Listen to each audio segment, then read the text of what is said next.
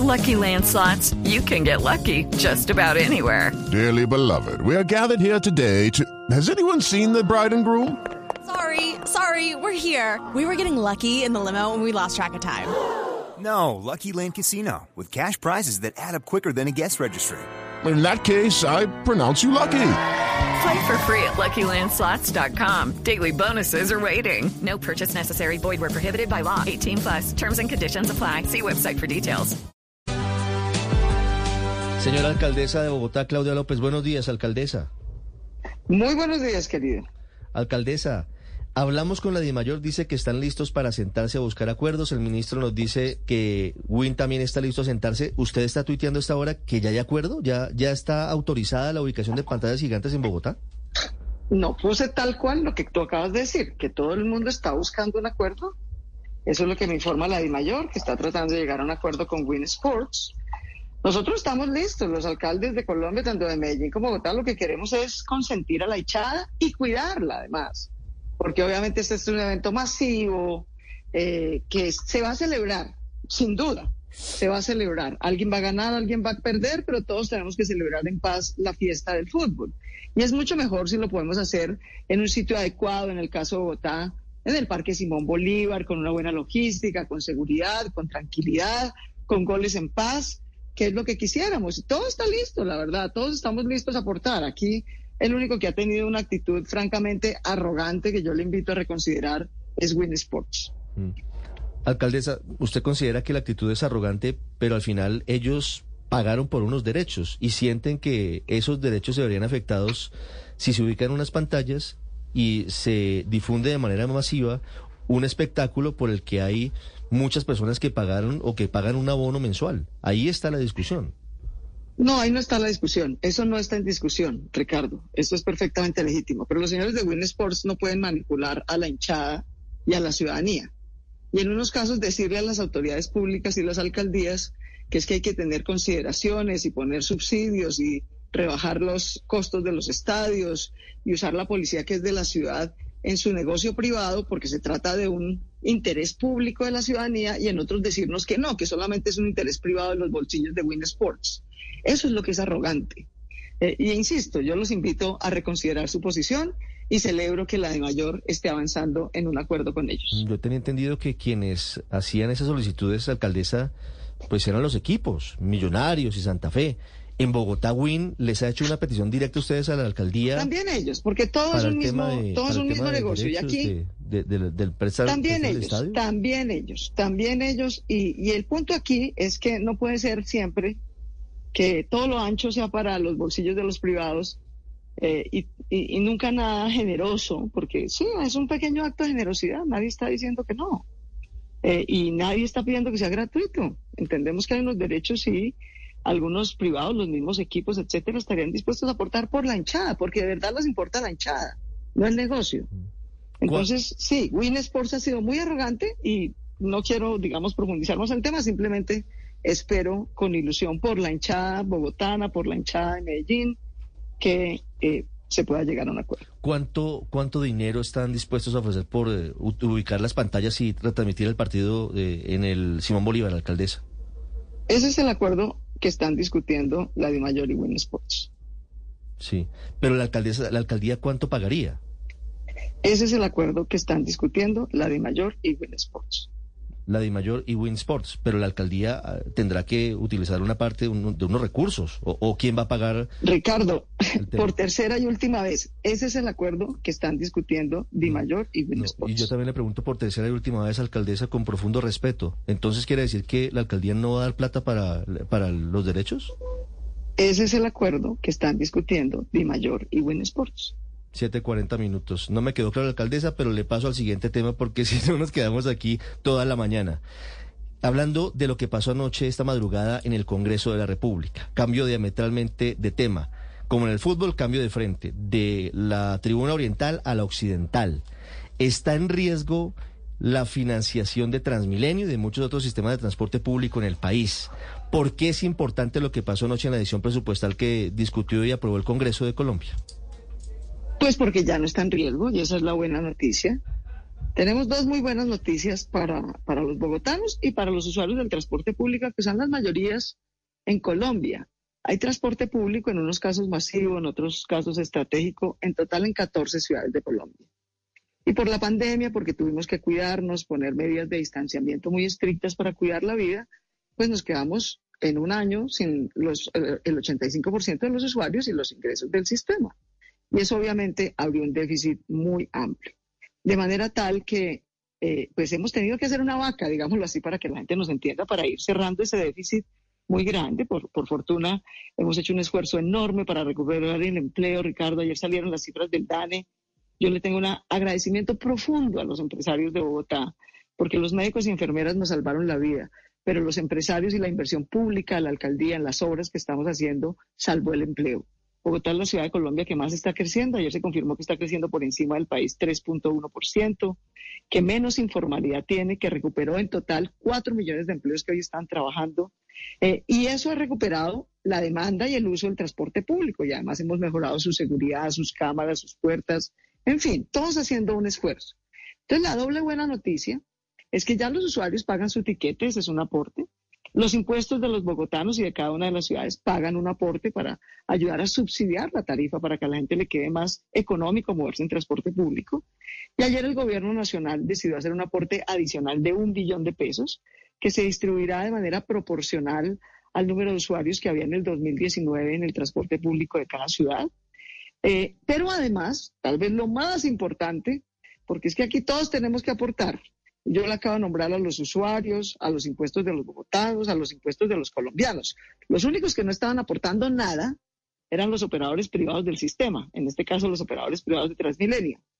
Eh, gracias a la decisión del Congreso de la República vamos a poder empezar a salir de ese regalo envenenado que le dejó Enrique Peñalosa a Bogotá unos contratos hechos en el 2019 absolutamente ventajosos para el bolsillo de los privados y absolutamente abusivos con el bolsillo de los bogotanos el Congreso de la República nos ha dado autorización ayer legal de empezar la renegociación de los contratos de los operadores privados para revisar la estructura de costos, para revisar eficiencias y para que ellos también aporten al sostenimiento del transporte público. De manera que es una buena noticia por todos los lados y por todos los sentidos. Alcaldesa, tal vez el punto más controvertido de todo esto es esa renegociación de la que ya vamos a hablar, pero antes quiero preguntarle del billón de pesos que se autoriza anoche en la adición presupuestal para todos los sistemas de transporte masivo, ¿qué porcentaje le corresponde a Transmilenio? Aproximadamente por los datos iniciales que compartimos los alcaldes, que compartimos esta lucha, y yo le quiero agradecer a todos mis colegas y que nos asociamos en Capitales, a Bogotá le corresponde aproximadamente el 66% de ese ingreso. 660 millones de pesos aproximadamente. 660 mil millones de pesos. 660 mil, perdóneme, es que ya tengo, tengo la calculadora que está, claro que sí, 660 millones. No sí, sí, algo así. Es que va a depender. Pero eso, va a depender eso lo, vamos a reportar. Vamos a eso depende. ¿Cuál fue el criterio eh, que además propusimos los alcaldes de común acuerdo? Eh, que eso es perfectamente verificable de manera muy sencilla, que es cuál fue el número de primeros usuarios que tuvimos en el 2019. Cada ciudad va a reportar ¿Cuál fue ese número? Nosotros hemos hecho en las capitales ese, esa, compartido esa información y nos da más o menos entre el 63 y 66% para Bogotá. Seguramente ahí se harán algunos ajustes. Pero esto es muy importante porque no es solo para Bogotá, es para 14 ciudades. Para ciudades como Cincelejo, por ejemplo, que también es una ciudad intermedia, pero capital, que tiene líos con su transporte público y que también necesita apoyo. Para Medellín, para Cali, para Cartagena, para Barranquilla, para Pereira, para Bucaramanga, entre otras, de manera que ha sido un esfuerzo conjunto en pro del beneficio de los usuarios para un servicio público esencial, como el agua o como la energía. En transporte público no podríamos movernos, no tendríamos empleo, no tendríamos actividad económica, se nos volvería a caer el empleo y lo que más queremos los colombianos es poder trabajar, que baje el costo de la vida, que mejore la calidad de vida. Sí, alcaldesa, hablando de ese porcentaje que le corresponderá a Bogotá de ese billón que queda asignado para el transporte público del país, ¿es suficiente? ¿Alarga la vida y la situación financiera de Transmilenio hasta cuándo? Porque la empresa había dicho que en Bogotá estaban los recursos hasta agosto. ¿Con esa plata que va a entrar sería por cuánto tiempo? No, es que, digamos, esto es una, como un servicio que se opera cada año, ¿sabes? With Lucky Land slots, you can get lucky just about anywhere. Dearly beloved, we are gathered here today to. Has anyone seen the bride and groom? Sorry, sorry, we're here. We were getting lucky in the limo and we lost track of time. No, Lucky Land Casino, with cash prizes that add up quicker than a guest registry. In that case, I pronounce you lucky. Play for free at LuckyLandSlots.com. Daily bonuses are waiting. No purchase necessary. Void where prohibited by law. 18 plus. Terms and conditions apply. See website for details. Es un servicio que cada año tiene que buscar sus recursos y que poco a poco se ha ido recuperando. En Bogotá hemos logrado que mejore la seguridad, que bajen los colados, que suban los ingresos por aporte de los ciudadanos. Eh, también los bogotanos con nuestros impuestos todos los años, desde siempre, subsidiamos la tarifa para que a la gente le quede lo más cómoda posible. Bogotá es la única ciudad del país, además, y por eso tiene un déficit más grande, no por el COVID ni nada anómalo, porque Bogotá es la única ciudad de Colombia donde absolutamente todo el transporte está integrado.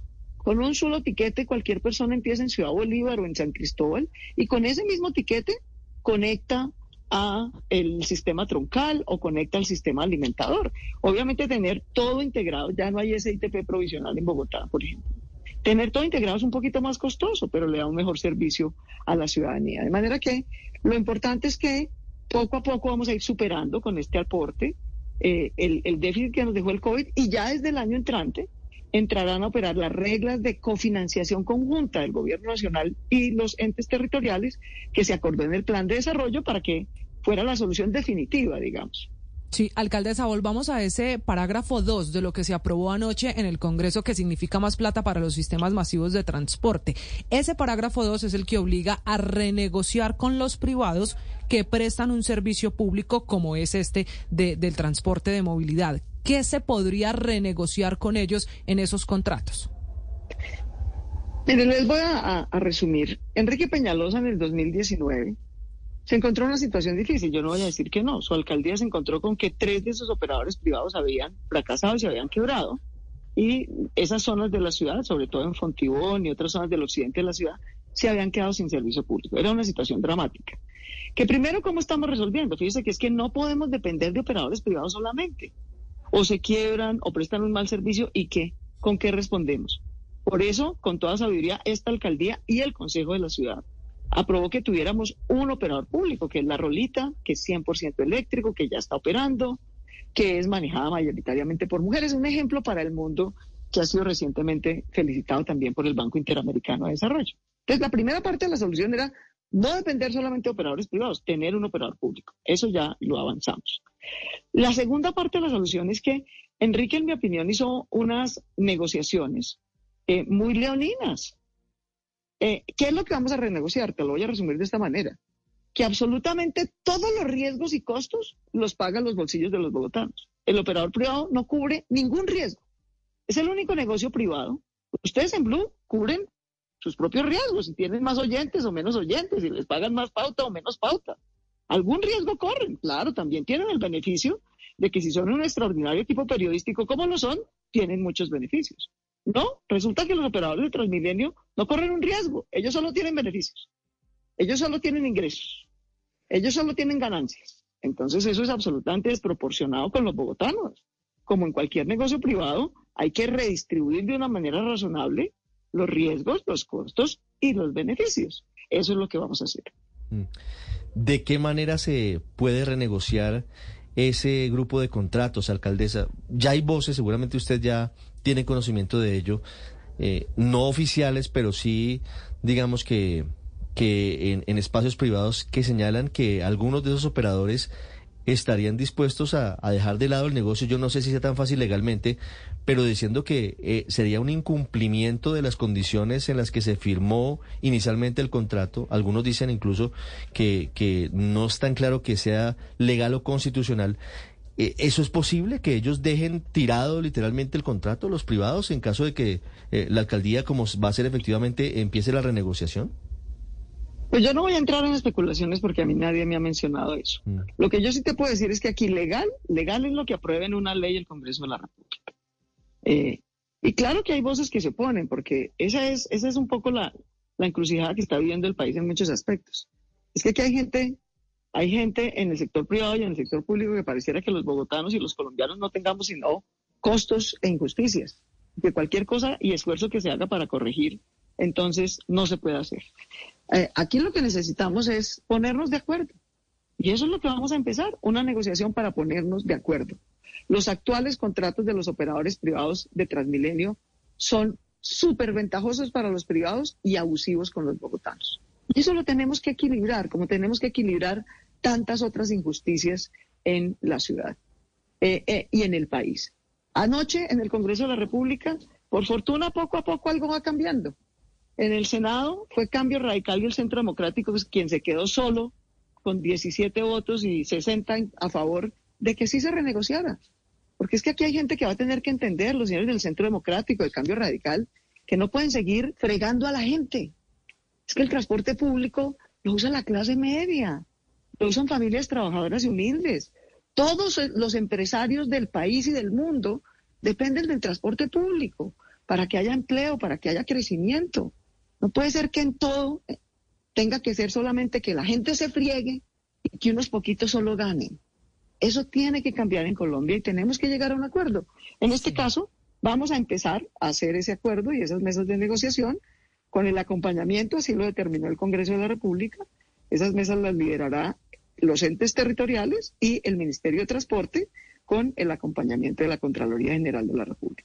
Sí, ¿y con qué va a llegar usted a la mesa, alcaldesa? Es decir, porque usted ha sido clara en decir que todos los riesgos actualmente corren por cuenta de los bogotanos y no de los operadores privados a quienes usted varias veces ha tildado en esta entrevista de, de tener contratos ventajosos, abusivos y leoninos.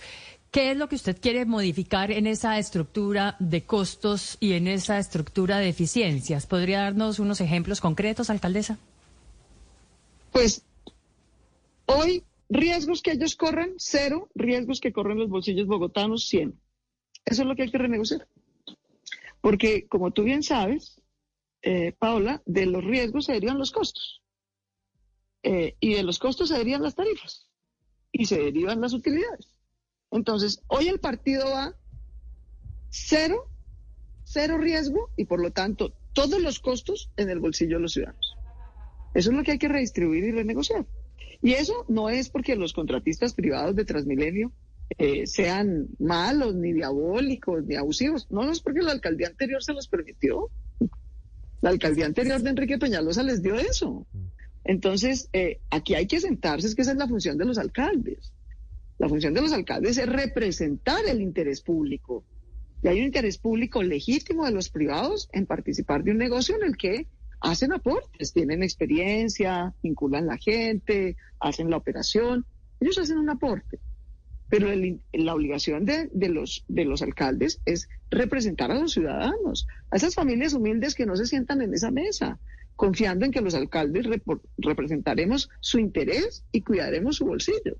De manera que eso es lo que vamos a hacer. Alcaldesa, obviamente todo esto es futurología, pero ¿Tiene las herramientas a partir de lo aprobado anoche la alcaldía, en este caso de Bogotá, para suspender, para cancelar unilateralmente los contratos en caso de que los privados no eh, sean eh, positivos, no acepten una renegociación de los contratos? Ricardo, yo te, te, ruego que tratemos este, como todos los temas, con responsabilidad y con mesura. Aquí mm. nadie está hablando de cancelación, ni de nada unilateral. La autorización legal y para lo que tenemos hoy todas las herramientas es para hacer una renegociación bilateral de los acuerdos y eso es lo que vamos a hacer. Mm, pero es que leo los parágrafos y ahí dice que sí tendrían la potestad los alcaldes en caso dado de que no haya acuerdo de declarar unilateralmente la terminación de los contratos. No, la terminación unilateral de los contratos está reglamentada en la ley y establece, y hay unas condiciones establecidas. Y esa otra ley sigue vigente, por supuesto. Eh, aquí lo que hay es una nueva ley que tiene una nueva disposición eh, muy concreta que se llama renegociación y eso es lo que vamos a hacer. Alcaldesa, una pregunta final. ¿Qué porcentaje del sistema maneja la rolita? En este momento es una proporción pequeñita, la verdad. La rolita tiene en este momento 195 buses. Está operando justamente las zonas que dejó tiradas eh, tres operadores privados que se salieron del servicio porque dijeron que no era rentable. Eh, y esa fue, esa, esa fue la decisión que nosotros tomamos, crear un operador público, que tiene 195 buses eléctricos hoy, que tiene en un 55% conductoras mujeres, que es un ejemplo para el mundo de transporte público eficiente, limpio y con equidad de género.